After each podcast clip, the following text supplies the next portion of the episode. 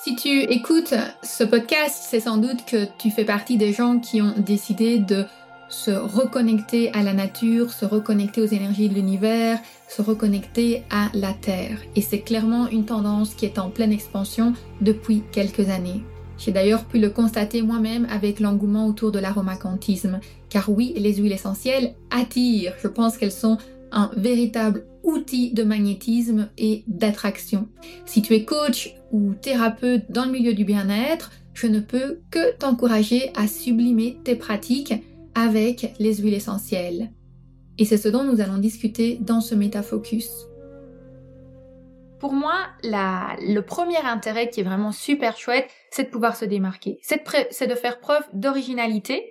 Et ça va être génial parce que pour vous, dans votre marketing, dans votre communication avec les autres, bah, vous allez euh, pouvoir être un peu différent. Vos clients vont sentir que, ah oui, en fait, si je prends une séance avec elle, oui, j'ai le coaching, oui, j'ai la séance de sophrologie comme je peux l'avoir ailleurs, oui, j'aurai mon soin Reiki, mais j'aurai en plus quelque chose. Et j'aurai en plus quelque chose qui est de l'ordre de la nature. Donc il y a cette connexion à la nature, il y a cette connexion aux huiles essentielles et c'est très demandeur. Les gens ont envie, il y a cet appel très fort pour un retour aux solutions naturelles. Donc pouvoir vous positionner comme quelqu'un qui est dans le bien-être et qui est attentif à la nature et aux solutions naturelles, ça va être vraiment euh, que du bénéfice.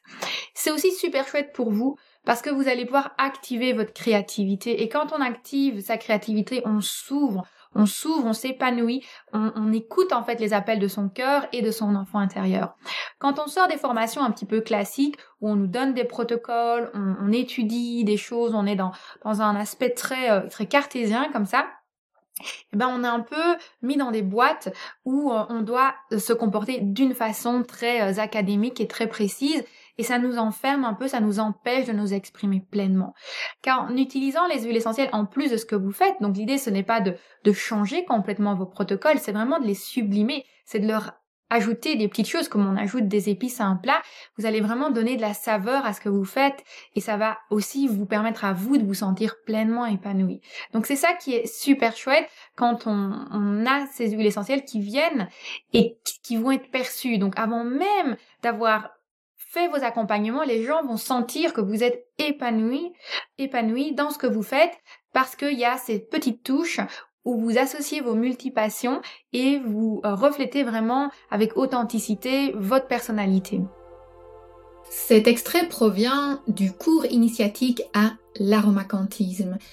Donc si toi aussi tu penses que les huiles essentielles pourraient être un atout en or tes pratiques ou que tu as en tout cas envie d'explorer la question, que tu es attiré par les huiles essentielles mais que tu ne sais pas forcément comment faire, comment les intégrer de façon sécuritaire dans tes accompagnements, je t'invite vivement à commencer par cette petite initiation offerte à l'aromacantisme qui est disponible sur aromacantisme.com slash mini-cours aromacantisme.com slash mini-cours